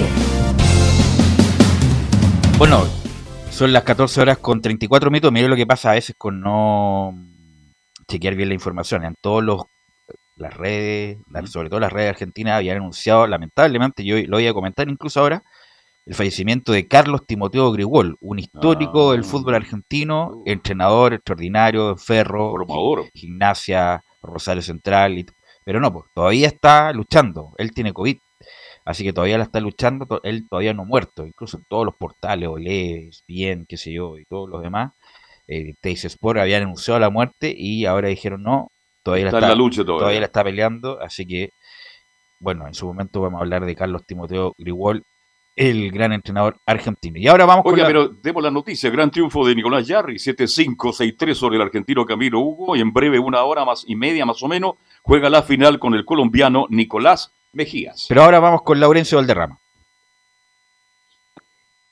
Sí, eh, justamente, hola, ¿qué tal muchachos? Buenas tardes. Bueno, gran noticia ahí. La del Nico Yarri, que ojo, juega el día de hoy básicamente por los protocolos de COVID que eh, muy estrictos que hay en Ecuador, que no permitieron, entre otras cosas, que se jugara el tenis el fin de semana. Así que por esa razón están jugando el día de lunes y siempre el- la pandemia afectando en cada rincón, en este caso de Sudamérica. Eh, y por cierto, eh, el día sábado se jugó un partido muy importante. Vamos a ir primero con Unión y después con Audax, en honor al, al tiempo. Eh, y lamentablemente Unión sigue sin ganar en este campeonato, cuatro fechas sin ganar. Eh, venía de tres derrotas en todo caso sí, eh, y empató 0 a 0 ante la Serena y en un partido donde más se salvó porque obviamente hubo un gol anulado, o sea, un, más gol, un penal que no se cobró a favor de, la, de, de Deportes La Serena en una falta de Diego Sánchez sobre eso estimó el juez que no hubo infracción en esa jugada, así que terminó en tablas, terminó 0 a 0 este partido de la Unión Española y además con la lesión de Juan Pablo Gómez que salió reemplazado en el minuto 39, así que eh, complicado el panorama para Unión Española que sigue sin ganar, sigue complicado la tabla y con un balance bastante negativo, un triunfo, un empate y tres derrotas en el campeonato y en general solamente dos triunfos en 11 partidos eh, que ha dirigido Jorge Pellicer. Y justamente le hacemos esa pregunta eh, si que tiene todavía las energías como para poder seguir en el cargo y tiene una particular respuesta ahí el, el profe eh, Pellicer, por lo menos sigue teniendo la convicción y en ese sentido vamos a ir con la 0-1, dice mi postura es clara, tengo respeto por la Unión y tengo claro que los resultados no han sido satisfactorios. Lorenzo, mi postura es clara. Yo tengo una postura primero de mucho respeto por, eh, por- por la institución. Nos estamos entregando con el trabajo al máximo. Los jugadores responden desde todo punto de vista. Hay una entrega total. Hay, hay una conciencia de que los resultados no están siendo satisfactorios, pero el nivel de juego es un nivel de juego que nos va a llevar pronto a obtenerlos. Los equipos no se plantan de visita como se plantó hoy día en español a jugar el juego, a jugarlo de igual a igual, a, a generarse oportunidades de gol. Eh, nos plantamos con, Uni- con Universidad de Chile en el estadio, en el estadio Rancagua y desde el primer minuto quisimos ir a buscar el partido y, y dimos una muestra de suficiencia futbolística sin gol. Entonces es un elemento que el equipo en general tiene que, mejorar. Entonces, bueno, en la medida que podamos torcer esa, esa situación, hoy día ya se mejoró en un, ambiente, en un ámbito que, que teníamos que lograrlo, que era el arco en cero, y estuvo bien eso, pero, pero no pudimos invocar ninguna de las buenas y algunas situaciones de gol que nos, que nos generamos. Fueron varias, con la U también, y en el partido anterior también, y en el debut hicimos tres goles. Entonces, yo creo que no estamos lejos, no estamos lejos, lo digo con conciencia. ¿Viste el partido? Yo no vi el partido. Yo lo vi. ¿Qué- Yo lo vi. Yo lo vi. Eh, entonces le pregunto a los que vieron el partido. Buen partido. ¿Es tan así lo que dice Pelicer? Pero si Sánchez fue la figura de la cancha, Camilo Vicencio, ¿sí o no? Sí, fue la figura. y por parte de la Serena. Mire lo que le de- pregunté yo. ¿Cuál Sánchez? ¿Cuál Sánchez fue la figura? Ah, el Diego Sánchez. le estoy preguntando, en forma irónica, ¿quién fue la figura de la cancha? Diego Sánchez. Sánchez. Vale decir que Serena llegó mucho más que Unión. Es verdad que Unión Española es un equipo que propone, que quiere ser protagonista, pero lamentablemente Rubio ni Palacio se les perdió la brújula a Camilo Vicencio. Tuvo solo, solo una Cristian Palacio en los minutos finales que después de un pase de, de Patricio Rubio, pero que le pegó desviado, y- pero poca oportunidad de unión en el arco de, de Zacarías. Sí, justamente, muchacho, eh, el, eh, eh, Jorge Pelicer sigue sosteniendo de, de que, de que tiene cómo sacarle trote a este plantel, pero lamentablemente los resultados eh, para Unión Española no funcionan, no se dan, y, y- y- y la hinchada, por cierto, sigue muy enojada con el profe, tanto en redes sociales como en, en algunos foros de la Unión Española. Y lo otro que vamos a escuchar de Jorge Pelicer, un poco más cortita, eh, el mismo Pelicer reconoció que, que, que le gustaba el hacer el análisis largo. Eh, Básicamente dice, y esto es muy decidor, no me interesa prolongar los tiempos, sino lograr éxito con estos jugadores. A mí no me interesa prolongar los tiempos, a mí no me interesa cuidar el, trabajo, a mí me interesa lograr éxito con estos jugadores. Eso es lo que quiero buscar. No tengo otra, otro norte que, que en algún momento ya se nos abra el camino, porque, repito, no estamos lejos, estamos muy cerca de hacerlo. cerca de hacerlo. Y la información que manejamos, muchachos, es que por lo menos se le aguantaría al profe Pelicera hasta el sábado, que juegan eh, a, las 15.30 horas. Yo con Audas italiano, tremendo partido, tremendo clásico de Colonia, y un clásico también, uno de los, de, los, de los tres clásicos de Colonia que se juegan en la temporada, así que obviamente si Unión no gana este partido, si pierde derechamente este lado, ya creo yo, la suerte estaría echada para el técnico Jorge Pelicer, que como le, le- le comentaba, lleva 11 partidos, 2 triunfos, 2 empates, eh, 2 triunfos, 3 empates y 6 derrotas. Lamentablemente el ciclo no anda con el profe Pelicer. Así es, así que va a estar. Uno esperaba mucho más de Pelicera, la ha tenido difícil. difícil. Bueno, y la cuestión es así: pues, Holland, complicado. 6 partidos, 4 perdidos, fuera. Eh, Crespo lleva 6 partidos, 6 ganados. Así es el fútbol, lamentablemente rendimiento.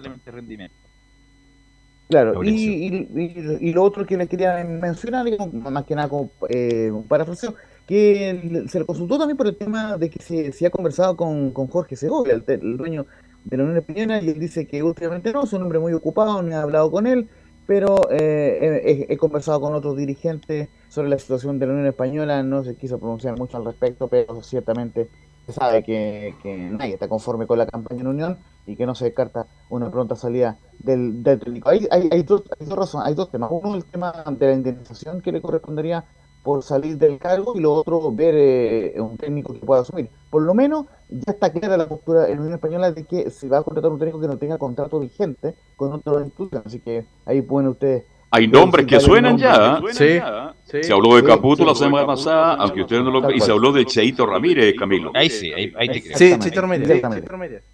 Se escucha Claro, con eco, eh, me eh, parece.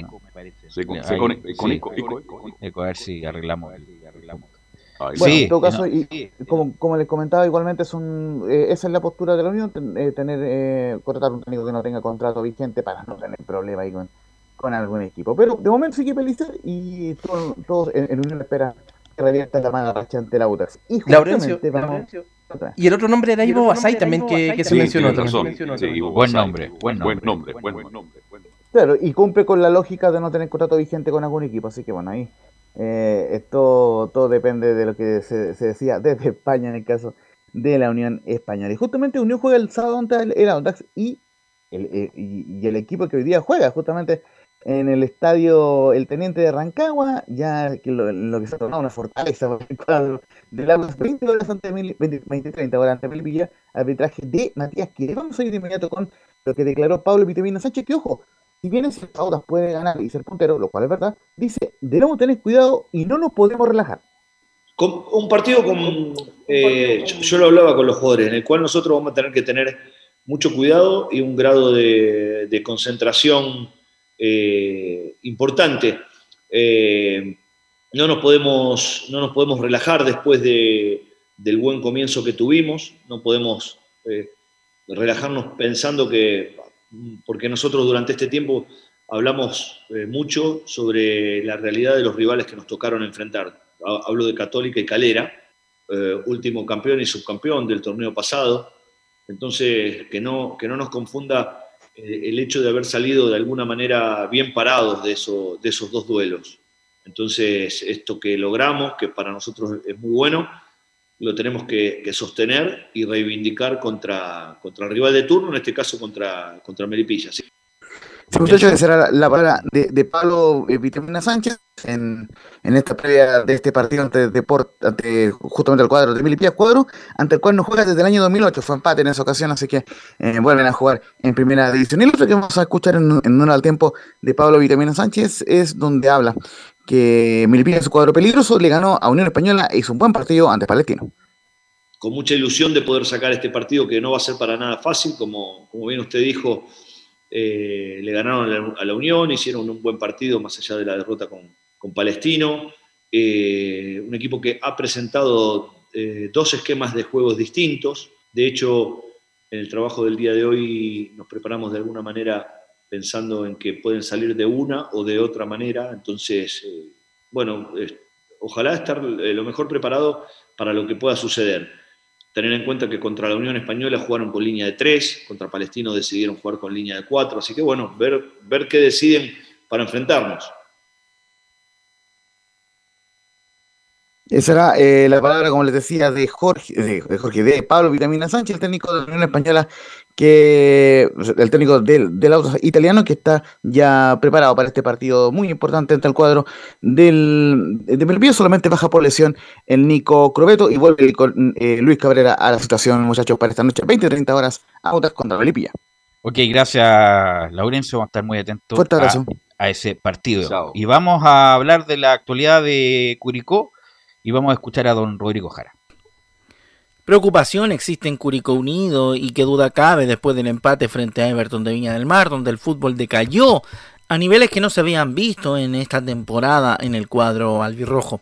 Y es esa misma preocupación la que manifiesta Martín Palermo en el análisis eh, del post partido, luego del empate 1-1 frente a Everton de Viña del Mar en el Estadio La Granja.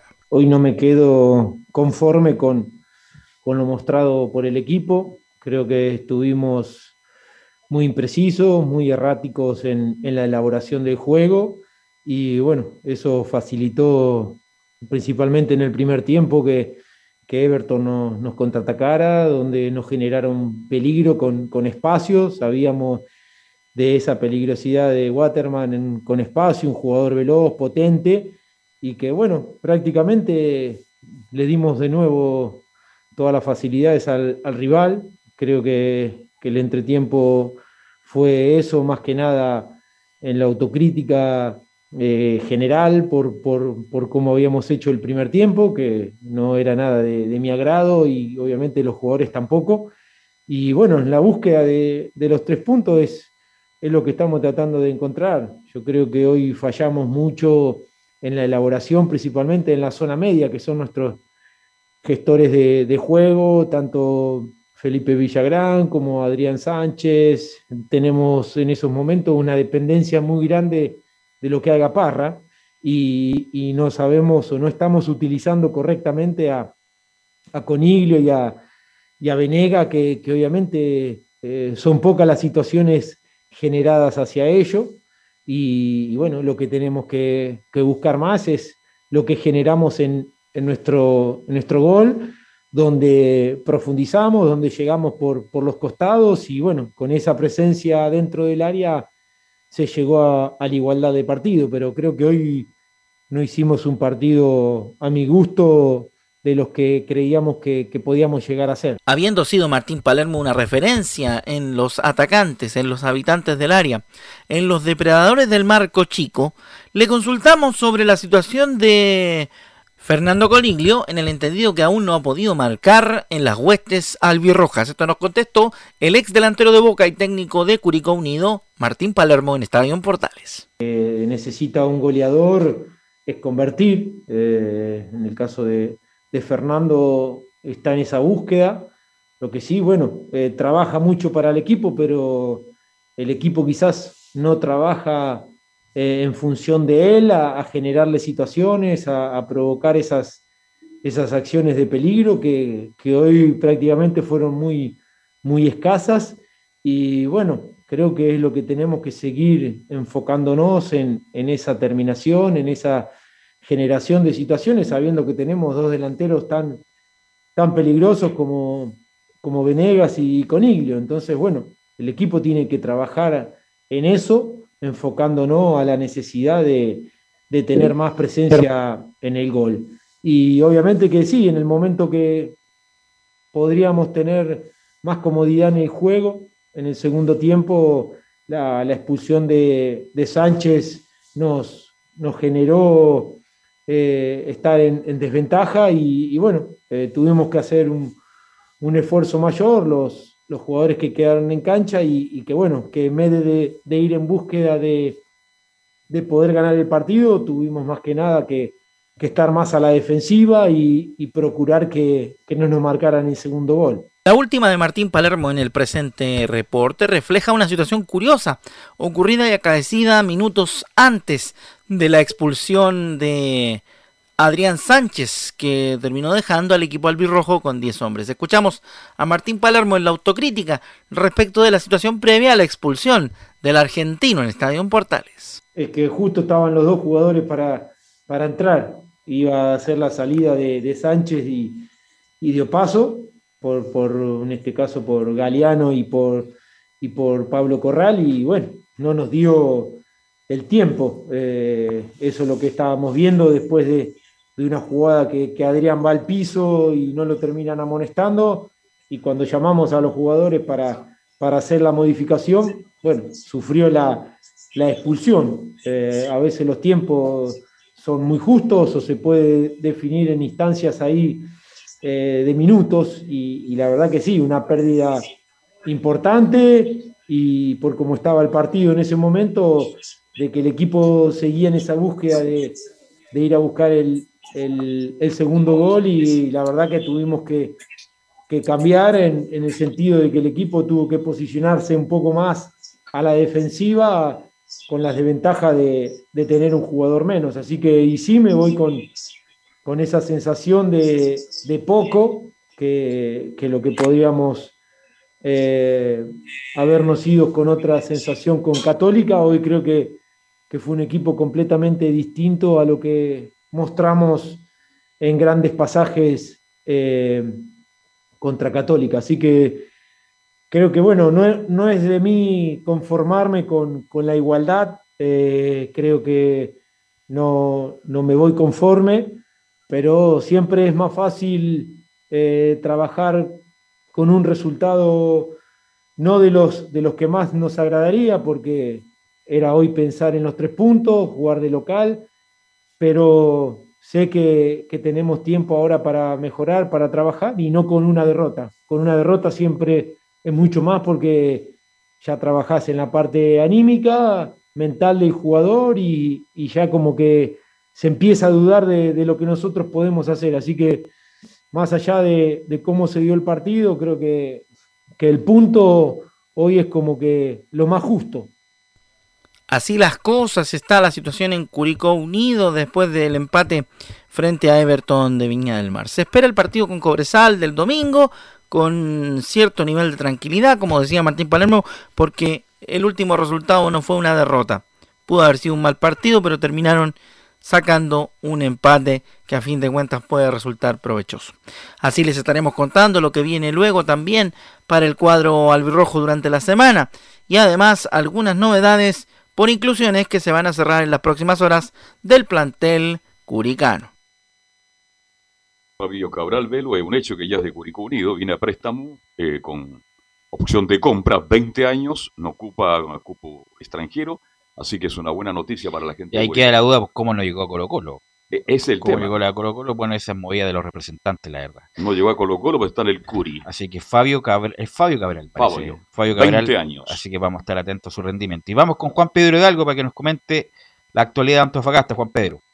¿Qué tal nuevamente, muchachos? Claro, este Deportes Antofagasta que volvió el triunfo de local, algo que estaba pidiendo la hinchada y también se había propuesto el técnico de la escuadra del CDA en lo que fue la última conferencia de prensa que planeó y se conversó eh, la semana recién pasada. En esta victoria eh, conseguida frente a la escuadra de Cobresal. No se mejora desproporcionadamente, pero sí se avanza en algo que es la idea que intenta buscar el técnico de Deportes Antofagasta pensando en el desafío que tiene. Lo decimos siempre desafío porque es lo que va avanzando semana a semana, es lo que va analizando partido a partido el técnico Juan José Rivera de la escuadra del CDA. Son tres puntos que unieron como anillo al dedo, pero, pero ojo, la figura del partido fue Ignacio Nacho González porque Deportes Antofagasta gana de, con un penal cobrado al minuto 92-93 de partido, un penal clarísimo sobre, eh, sobre el jugador Nieto, eh, sobre entrando al área sector derecho, y cobra penal, tuvo que ser asistido por el VAR, el árbitro del partido, pero fue penal clarísimo, eh, por lo menos eh, lo que nos pareció en la transmisión durante nosotros que estábamos haciendo, donde se cobra este penal a favorable al Club de Deportes Antofagasta con gol del venezolano Eduardo Bello, Tobías Figueroa, que también está marcando goles, ha tenido muy buen inicio de, de temporada, está marcando eh, partido tras partido, eso es muy importante también para la escuadra del CA y Eduardo Bello también que está tomando el ritmo. Hablemos con la figura, hablamos con la figura del partido, Ignacio González, sobre este compromiso frente a la escuadra de Cobresal. Yo pienso que fue un partido súper parejo, súper parejo. Eh, si bien yo creo que no nos hicieron los, los goles en los momentos claves, como dices tú. Ahí yo creo que, que pasó todo el partido. Y bueno, y por otro lado fue un, fue un lindo espectáculo, fue un partido de y vuelta para los dos lados. El quiero de ellos también un gran partido hizo. Así que bueno, nos vamos contentos, sabíamos que estábamos en deuda de local y es lindo poder entregarle esta alegría a la, a la gente. Mira, yo creo que lo hablábamos obviamente en el camarín, que iba a ser eh, vital para nosotros poder hacer algo parecido a lo que hicimos el, el año pasado, que nos hicimos súper fuerte de, de local y esta es una cancha difícil. Así que tenemos que sacar provecho de eso, la conocemos bien.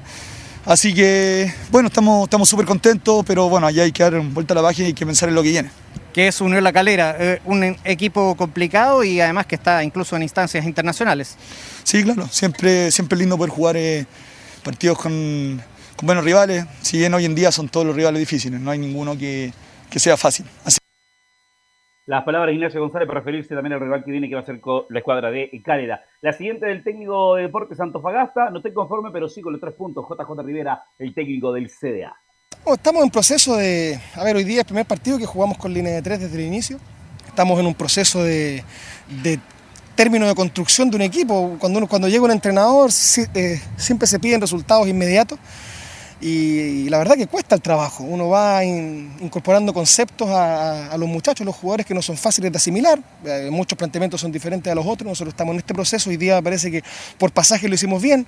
Eh, el primer tiempo, si bien me gustó, siento que fue mucho de palo y palo, fue mucho de ida y vuelta. Así como llegamos nosotros, nos llegaron. El segundo quizás fue un poquito más, más ordenado. Mm, Si bien no, no- no llegamos con tanta claridad como el primero, tampoco nos llegaron tanto. Fue un partido parejo en líneas generales. eh, en donde me parece que se define por un, por un detalle, pero hay muchas cosas rescatables. El, el equipo con línea de tres me parece que se sintió sobre todo el primer tiempo y parte del segundo muy cómodo. Dimos mucha amplitud con Cordero, mucha amplitud con Sosa, después amplitud con Nieto, abrimos la cancha, eh, generamos los espacios para que Jason, para que Edward, para que Ledema quizás pudieran generar un poquito más en zona media. Y tuvimos ocasiones, el equipo llegó y eso, eso nos, deja, nos deja contentos. El equipo presionó, el equipo buscó, el equipo no fue un equipo abúlico, no fue un equipo chato, fue un equipo que fue al frente y tenemos que ir más al frente todavía y mejorar también en lo que es el equilibrio del, del equipo. Pero ganamos, o sea, ganamos, son tres puntos y día los puntos cuestan muchísimo. Ganar de local, sobre todo, cuesta un montón. Nosotros hemos sumado más afuera que de local y de local es duro para todos los equipos. La última hay que corregir, o que hay que corregir de este Deportes Antofagasta, pregunta de nuestros colegas de A Todo Deporte de Radio Centro. Escuchamos el técnico del CDA.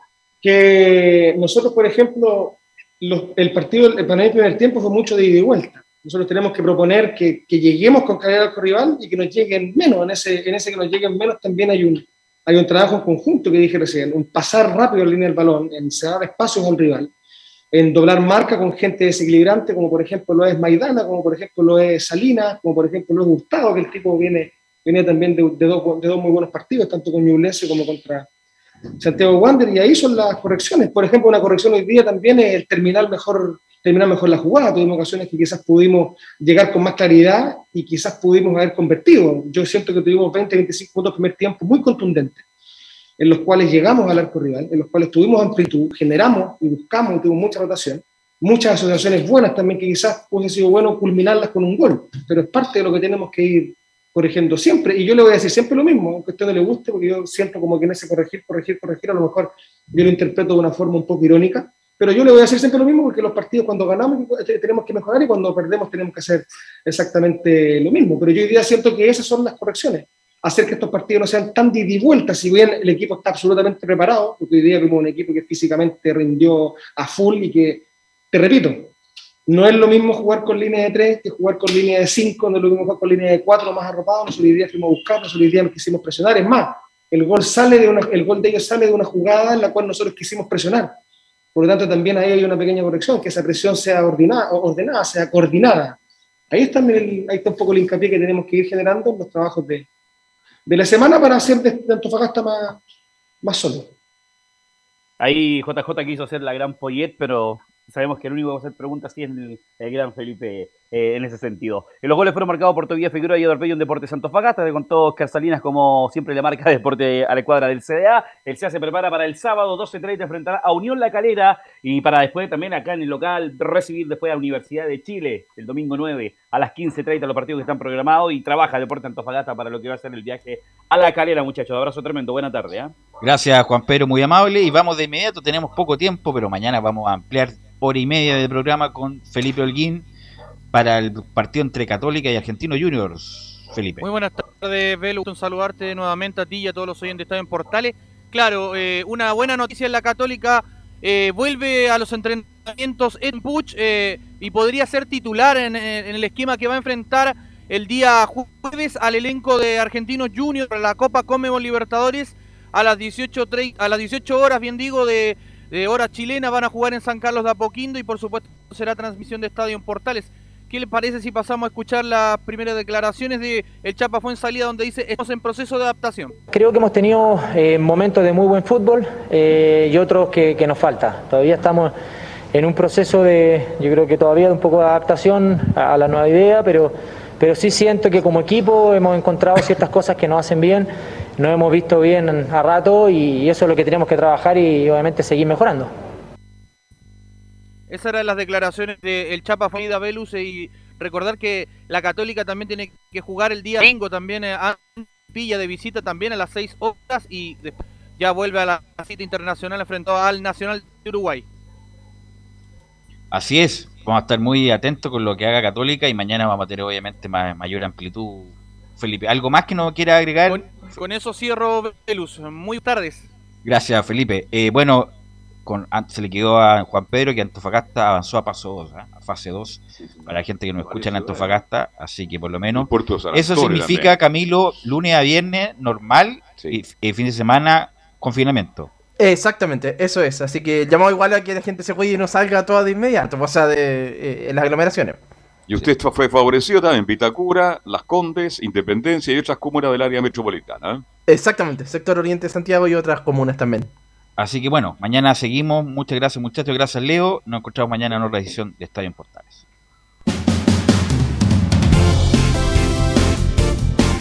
Fueron 90 minutos con toda la información deportiva. Vivimos el deporte con la pasión de los que saben. Estadio en Portales fue una presentación de Almada Comercial y Compañía Limitada. Expertos en termolaminados decorativos de alta presión.